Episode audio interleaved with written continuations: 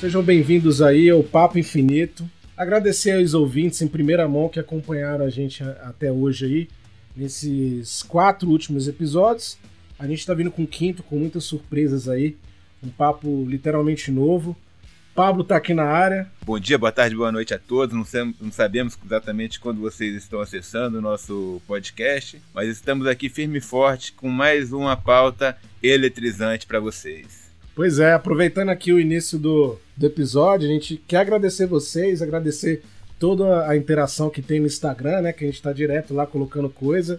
Aproveitar também para dizer para vocês nesse começo de episódio que tem um e-mail papoinfinito@gmail.com. Até hoje a gente não recebeu, né, Pablo? Ainda estamos esperando. Pois é, a gente precisa desse e-mail para ter aquele contato mais forte com quem está ouvindo, com os ouvintes em geral.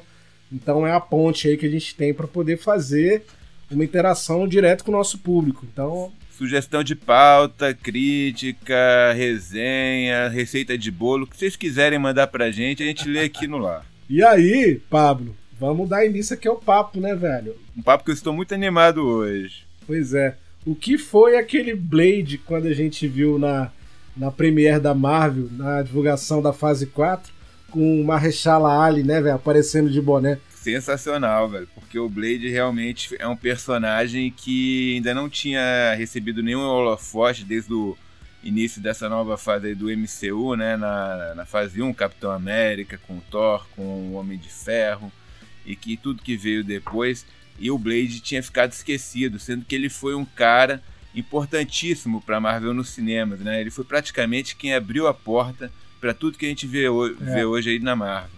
Pois é, é, ele abriu a porta, né? E os X-Men, anos depois da, dos filmes dele, né? Uhum. Outros heróis da Marvel no cinema. História dos personagens dos quadrinhos, né? Tipo, vindo de maneira mais fiel, digamos assim, mais.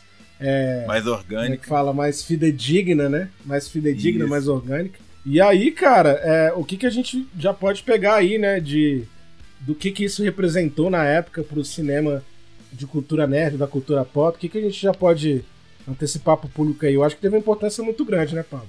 Ah, teve uma super importância ali, porque quando Wesley Snipes chegou apresentando o Blade ali em 1998, é, eu acho que não é nem exagero a gente falar que aquele foi um filme revolucionário para a indústria dos quadrinhos, assim como um todo, porque foi o primeiro filme assim mais, quer dizer, primeiro é um exagero de dizer, porque a gente tem o Super-Homem ali do Richard Donner no começo do, dos anos 80, depois tem o Batman do Tim Burton também, que, que foi importante. Mas o, os quadrinhos naquela época eles eram tratados meio como uma piada em Hollywood, né? Assim, porque tu vê o Batman Eternamente, o Batman Forever, foram filmes assim que eram muito caricatos, assim, né? E não, e não traziam o respeito realmente aos personagens que eles mereciam. Era tudo muito infantilizado, digamos assim. E a Marvel vinha tentando assim entrar no cinema já há algum tempo e, de, e assim lançando bombas assim para vídeo. E a maior sucesso da Marvel até ali tinha sido Howard o Pato, para vocês terem uma ideia, né? Que foi um filme dos anos 80 bem ruim, dirigido pelo George é. Lucas, inclusive. Ele tem é. essa mancha na carreira dele. É, inclusive, os filmes R-rated, né? Come, é, começaram com Blade, né, velho? Os filmes da Marvel, se a gente pode dizer. Né? Exato. Que, que é, uma é uma coisa rara. Era uma, era uma coisa rara na época e ainda é uma coisa rara hoje. O Blade começou com essa, com essa coisa. Assim, é, era um filme proibido para menores, porque era muito violento e e trazia assim uma, estética toda própria, né, Pedro? Assim, o Wesley Snipes como Blade, ele era um ator assim no auge da fama naquela época e de filmes de ação, né? Então ele levou tudo isso para para esse universo assim, dos vampiros e trouxe uma riqueza assim contextual assim da da construção daquele universo ali entre o mundo dos homens, o mundo dos vampiros e, enfim, velho, é um filme que se a gente for falar dele a fundo, tem muito assunto interessante, sabe? Porque realmente ele trouxe uma linguagem mais séria, mais adulta, mais contemporânea, assim.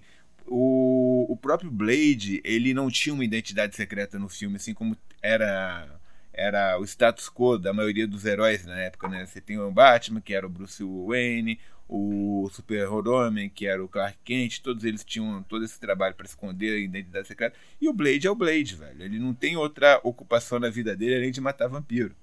É, e outra, vem, vem com um ar de seriedade de uma época que era muito zoado, né? Então teve ali o Batman do Tim Burton, é mais ou menos um, um pouco antes dessa época da, do lançamento do Blade. Uhum. Tem outros filmes de super-herói ali no meio que não deram muito certo. Teve o, o Justiceiro do, do Rolf Landry, né? Que foi um, um, um fiasco. Rolf Landry, é, foi terrível.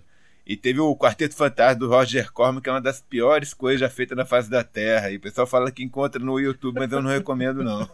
Inclusive, a gente pode lembrar que teve um filme anos antes também do Nick Fury, né? Estrelado lá pelo pelo Hasselhoff. David Hasselhoff. isso, cara, isso aí eu fui descobrir outro dia num catálogo é. de eu não sei qual streaming aqui, velho. Que tava passando. Uhum. Nossa, não, eu passo longe dessas coisas. E aí eu acho que o Blade trouxe essa, esse ar mais sério, né? Esse ar assim de.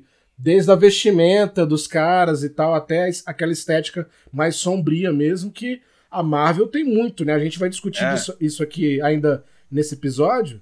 Da, a gente discutiu mais ou menos no último, né, do, do Thor, uhum. que a gente falou de uma, uma vibe mais sombria da, da mitologia da Marvel, mas o Blade com os vampiros tem um, tem tudo a ver Muito essa estética mais, mais escura, né? Cara, se for lembrar aquele filme, é, eu acho assim, é um filme que envelheceu bem, assim, né? Ele tem um ritmo que seria considerado um pouco lento, assim, para os dias de hoje, mas a narrativa, assim, ela vem num crescente muito interessante, assim, e ela tem um, um início, assim, que eu acho assim, ainda hoje eu acho um dos melhores inícios de filme, assim, de super-herói, assim, que, que ele já te, já te joga direto na ação, saca?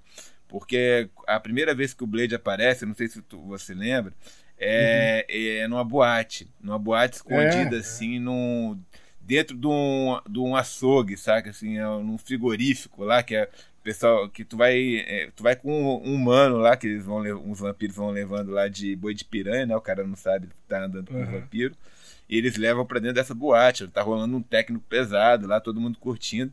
E aí, de repente, do nada, velho, eles abrem assim os sprinklers, só que em vez de água, começa a chover sangue. E os vampiros pirando lá, né? Bebendo sangue. Ah, tá. Cara, só daí você pega a vibe do filme, sabe? Como era uma coisa assim, pesada, assim, e assim, completamente maluca, assim, sabe? Pegando aquele mundo do vampiro e levando assim a as últimas consequências. Os caras eram donos de banco de sangue, tinha toda assim uma, é, uma cultura é. vampírica muito interessante, assim, eles tinham as, as, tatuagens, assim, que eles se identificavam e tal. E essa vibe vampiresca é, impor é importante mencionar porque é, acabou influenciando muitos filmes da mesma época, um pouco depois, né? Então essa vibe vampiresca, assim, de visceral, né? Do cara chegar no pescoço e dar aquela estraçalhada, né? De, do, cara, do cara ficar todo cheio de sangue e tá nem aí, porque é da natureza dele veio com Blade. Tanto que tem vários é. filmes aqui de, depois que pegaram dessa temática. O próprio Anjos da Noite, que é um filme sobre os dois lados, né? Lobisomens e, e, e, vampiros, pegou muito dessa estética, né? Total. Meio total. noir, assim. Não, não que o Blade seja noir, mas aquela coisa do branco e preto, daquela, do sangue ser uma coisa muito presente em, em vários, em várias cenas, né, velho? Não, e quando você. O, quando o Blade aparece, que ele entra em ação, ele entra em ação. Não é aquela coisa assim que a gente tinha nos filmes do Batman, por exemplo. O próprio uniforme que, o, que os atores usavam, eles eram pouco práticos para cenas de ações, assim, né? Por exemplo, o, no primeiro filme do Batman lá, que tem o. Como é, como é que é o nome do ator? É o Keaton, né? O Bruce, é Bruce Keaton? Não, não lembro. Não, Michael Keaton. Michael Keaton, Michael Keaton. É, o, Tô misturando o nome, né? Bruce Wayne com Michael Keaton. Isso vai ficar aqui Mas, nos altos, hein? Vai é... ficar aqui nos altos. com certeza, tá aí pra posteridade. Mas enfim, o Michael Keaton, velho, ele usava assim um, um, um, um, uniforme que ele não podia nem virar o pescoço, velho. Então, assim, é, tipo, virar é. o corpo inteiro, sabe? Que ele ficava durão. Lavadão. E o Blade, velho, ele já chega assim com uma roupa assim que é totalmente funcional para cena de ação. E, é o, e era o Wesley Snipes, que era um cara que já era experimentado assim em porradaria assim tal. E quando ele começa a bater de frente com os vampiros, assim, são cenas de ações com uma coreografia própria muito interessante. É, e assim, eu acho que já passando talvez pro ponto de influência maior, dentro da Marvel ele influenciou o próprio X-Men, que veio anos depois, né? Sim, Porque sim. o X-Men tem uma pegada de, de, é, de indumentária, se eu posso dizer assim, de vestimenta muito parecida. A paleta de cores usada, Uhum. as paletas de cores usadas nas, na fotografia e nas filmagens é muito parecida também. O jogo de cena, né? Então tem muitos, muitos atores que fazem que são dublês e fazem parte do cast, né? Também é um lance muito interessante da, da gente ressaltar. Então acho que, velho, o X-Men é exemplo clássico, né? Não, com certeza. E eles ainda pegam essa questão também dos uniformes práticos, assim, que os atores conseguiam fazer Isso, cenas de isso. ações com eles, assim, e, e não parecia uma coisa forçada, né? Como eram nos filmes do Batman de antigamente. E além disso, o próprio X-Men também tem essa questão das identidades secretas, que elas já não são mais tão importantes assim. O Blade já tira isso um pouco, saca? É, tô nem aí pra identidade secreta, né? É. E ainda tem coisas do Blade até hoje que é muito difícil da gente ver, por exemplo, que, que o Blade tá, é, um, é um personagem negro, né? E tem essa questão assim da representação negra assim no, no filme também, que é importante a gente destacar, porque ele não tem um romance com uma mulher branca, como geralmente acontece nesses filmes assim, onde o- um, um- ator negro faz o personagem principal, né? A menina que contracena com ele, que eu não, eu não sei o nome da atriz, também era uma negra, assim, e tal.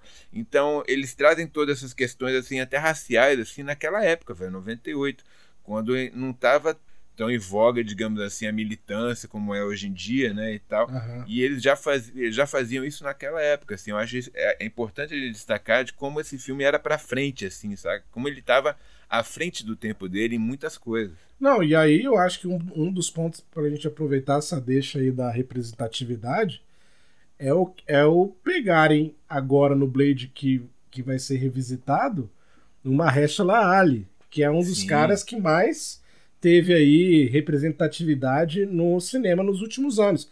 É um puta ator, é um cara que entrega bastante.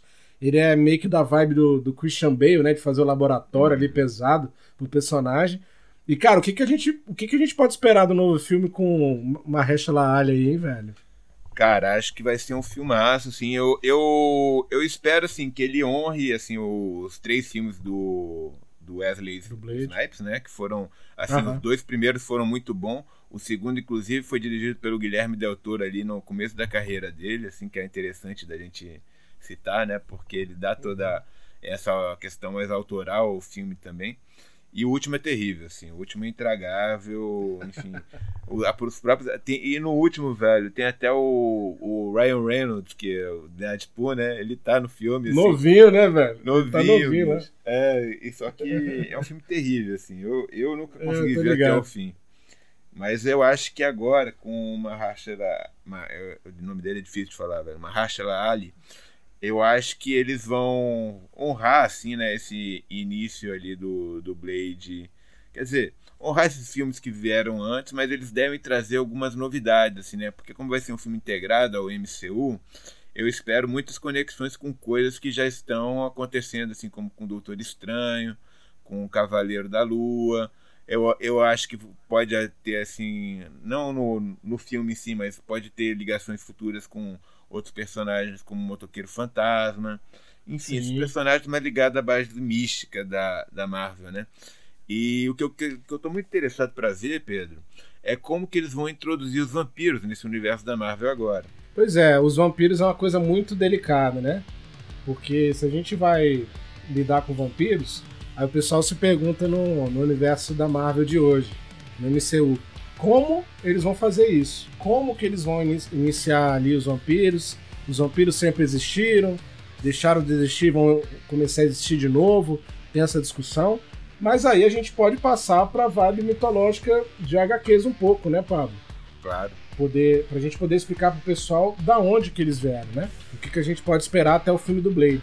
É, assim, só antes da gente começar a entrar na vibe do HQ também, porque eu acho que é importante destacar que no filme do Blade, né, a- é, ele tinha isso, assim, o mundo dos vampiros e o mundo dos humanos, eles eram muito muito distintos, né? Eles, ele tinha toda uma coisa assim, essa construção de universo que é que é também uma coisa que ele trouxe para esses filmes da Marvel, se pegasse o que foi feito no Blade, ele foi repetido nos filmes do Homem de Ferro, do Capitão América, do Thor, de todos os filmes que a que a Marvel fez lá no começo e ainda faz, assim, que, que é essa coisa de você construir o universo do personagem baseado ali naqueles elementos básicos, assim, né? Então o mundo do Blade era, era essa questão do, do Blade, que era o caçador de vampiros, filho de uma humana com um vampiro, e que ele tinha, assim, os poderes do vampiro, mas ele podia andar ao, ao sol, né? Assim, uhum. Tipo, ele não tinha o problema dos vampiros, as fraquezas dos vampiros. Ele tinha todas as forças dos vampiros, sem as fraquezas, que é o mito do Dampir, né? Que é uma coisa que vem da literatura uhum. clássica, assim, não é uma coisa inventada pela Marvel. Isso a gente vê em diversas culturas, assim, da mitologia.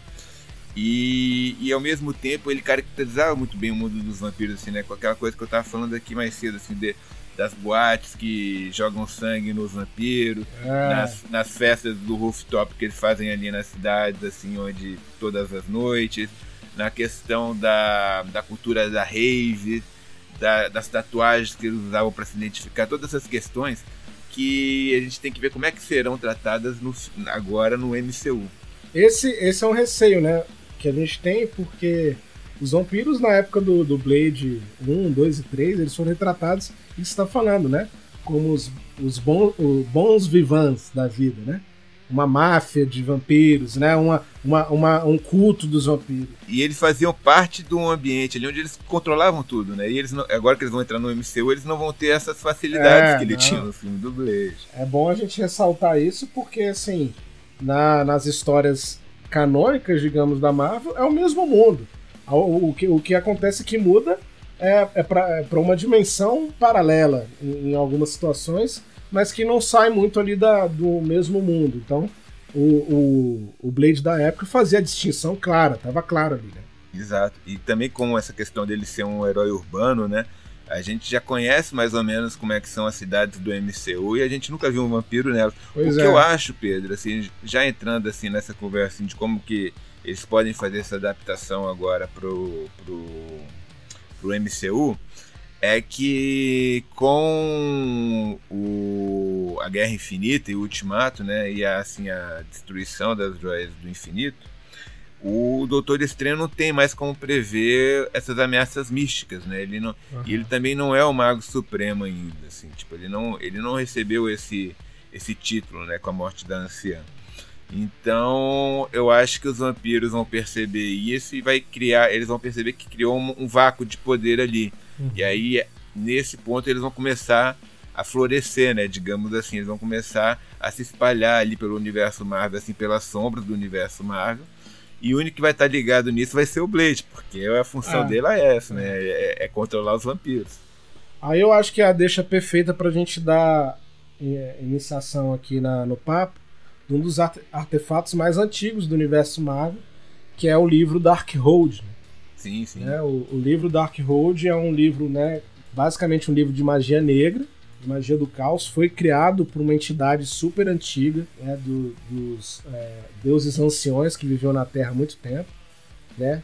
E foi criada pelo é, é, né? Que é uhum. Chiton em português, que é o, de, o, o, era o deus ancião do caos, da magia negra do caos.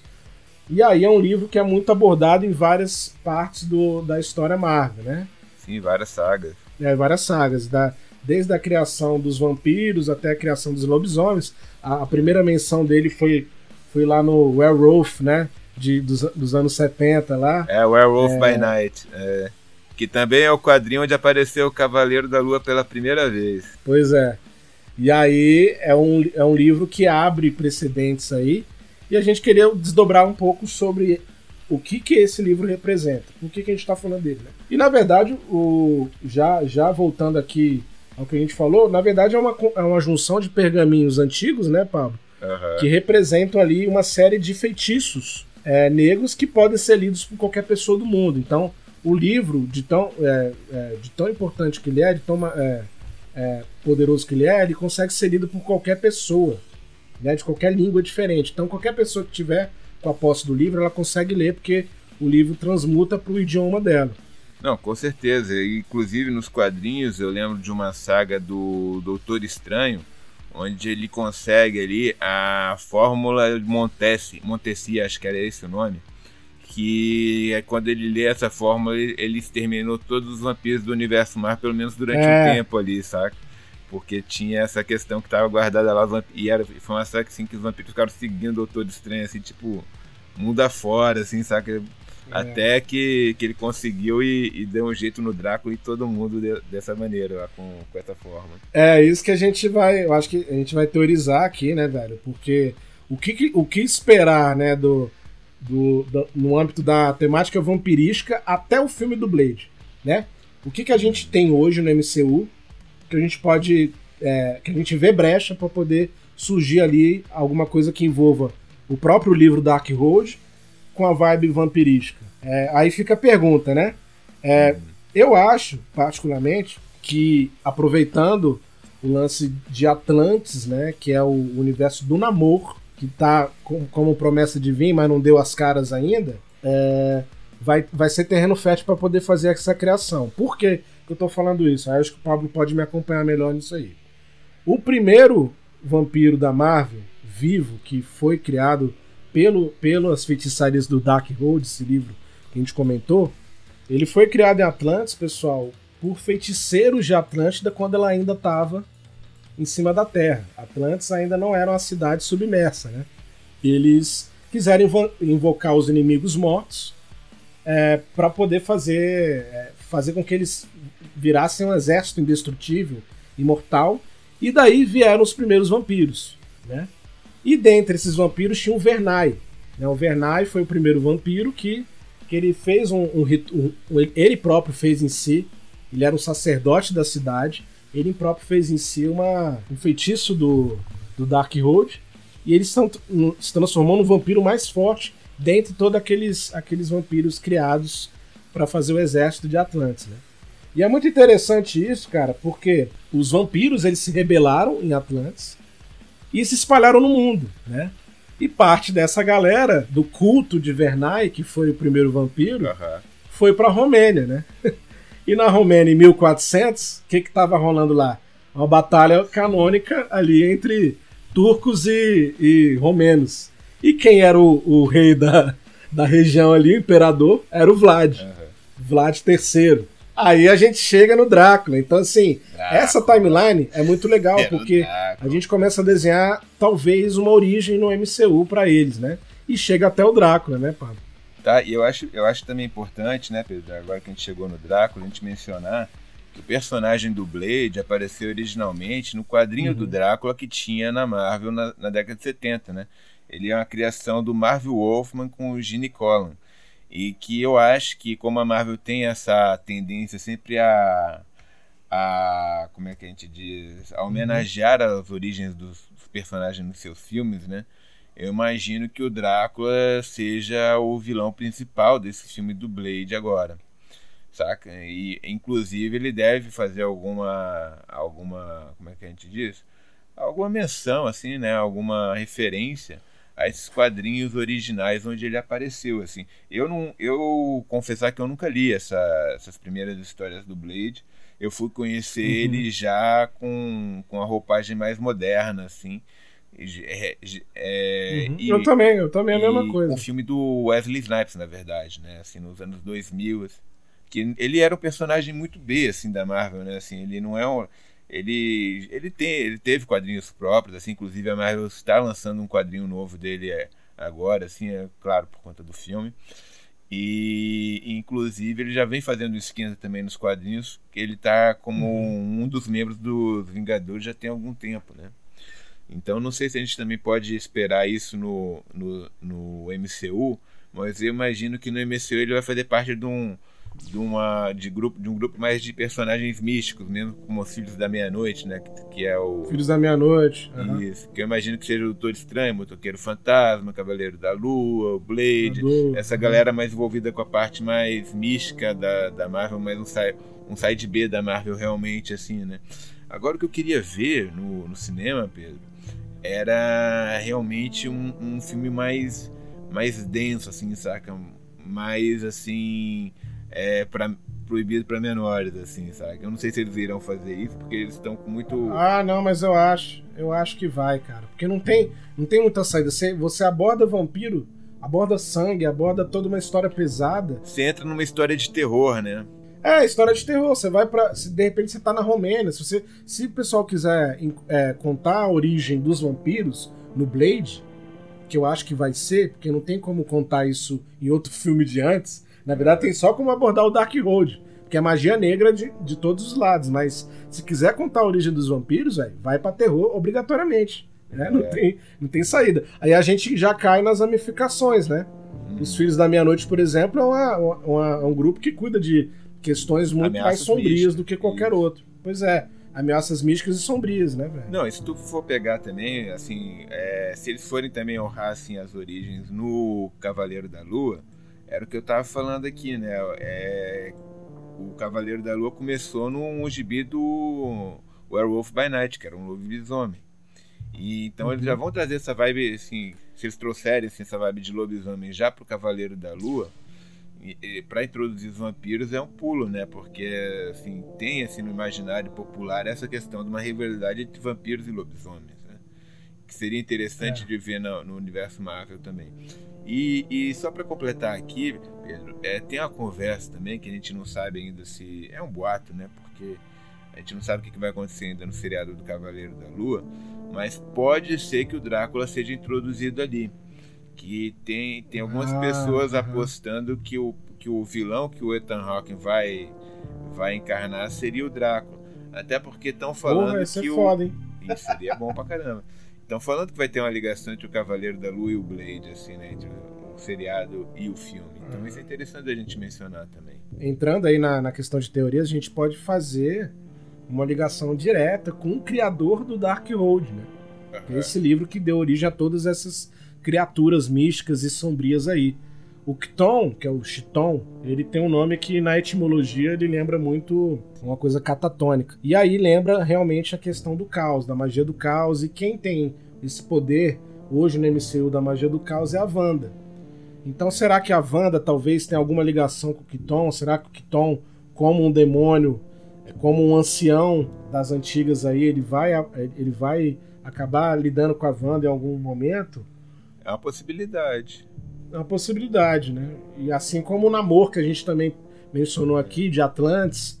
Atlantis tem, um, tem uma importância muito grande na origem dos vampiros. O é, que, que você acha disso aí, velho? Além, a, além de todas as teorias que a gente levantou. Cara, assim, o que eu sei do Kiton é que nos quadrinhos ele chegou a manipular a Wanda, assim, a derrotar os Vingadores. Possuir, alguma... né? É, ele controlava assim a Wanda, ele controlou a Wanda em algumas situações assim para ela para ela capturar os Vingadores. Agora eu não lembro das histórias direito não, mas eu lembro do personagem e que ele ele era um cara meio manipulador assim, né? Então, e como a Wanda agora tá tá mostrando mais esse lado mais mais bruxa dela no WandaVision, né, que a gente ainda não sabe direito o que que vai sair dali mas uhum. que tá tudo indicando que é que é onde ela deve ganhar o cunho até de feiticeira escarlate, né? Porque eles já brincaram isso até num episódio assim que, que todo uhum. mundo chama ela de Wanda Maximoff. Ela não tem um, um, outro nome não, não, ainda não. Porque não, ainda não, é agora que ela tá fazendo essas bruxarias aqui que o povo deve chegar, não, essa aí é a feiticeira escarlate e tal.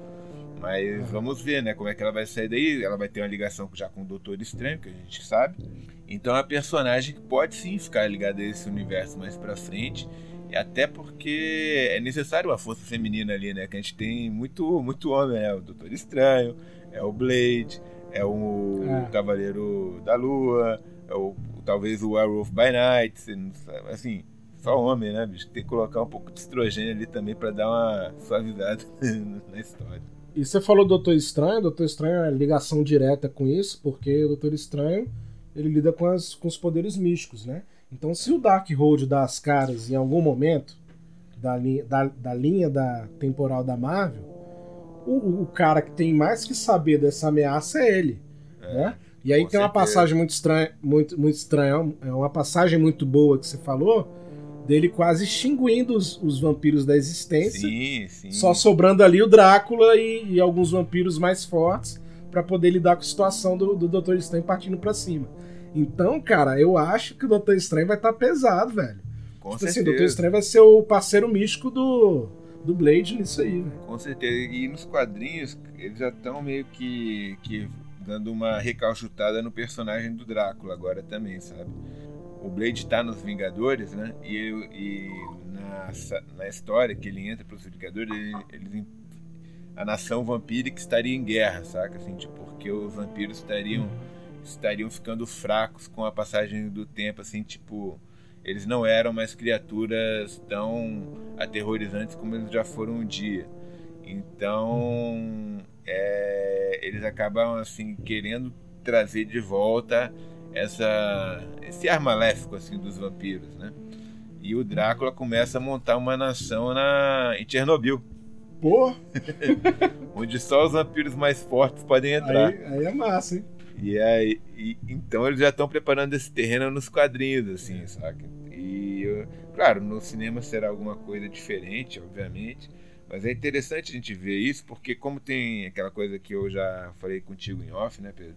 Kevin fez agora, é, ele é o mestre das narrativas, tanto do, do MCU quanto no, nos quadrinhos, as coisas estão meio que se alinhando, assim, então a gente tem que sempre ficar de olho no que está rolando é. na nas duas mídias, assim, para ter alguma ideia do que, que eles vão trazer por aí. E eu acho, assim, como última teoria aqui, talvez pra gente fechar, Pablo, que como tá tendo um terreno fértil aí com a WandaVision em termos de feitiçaria, bruxaria tudo mais, o Dark Road ele tem, um, ele tem uma linha do tempo nos quadrinhos que lida até com, com o Rei Arthur, com Merlin, com bruxos tipo a Morgana, né? Morgana La Fey, né? Que é uma, uma feiticeira aí de século, secular e, cara, tem Loki vindo aí, né? Então não sei o que, que de repente vai abrir um pouco o leque aí pra gente aí, em termos de, de linhas temporais, de branch timelines aí diferentes e tal. É, assim, eu acho que como vai ser um filme de vampiros, eles devem manter uma coisa mais ou menos focada ali nisso, e não abrir muito no primeiro momento para outras ameaças místicas assim do universo uhum. Marvel, sabe? Eu acho que eles devem focar nessa questão vampírica porque é o métier do Blade é esse. Mas que num futuro, assim, tipo, se o Drácula não morrer logo no primeiro filme, que ou se ele nem sequer aparecer e ser um, um testa de ferro ali que vai vai estar tá comandando os vampiros, porque tem essa história também, né? Geralmente os filmes na Marvel costumam ser trilogias, né? Então a gente pode esperar que eles tenham outros planos, tenham planos para outros filmes do Blade no futuro e que o Drácula deve representar uma função central nessa história.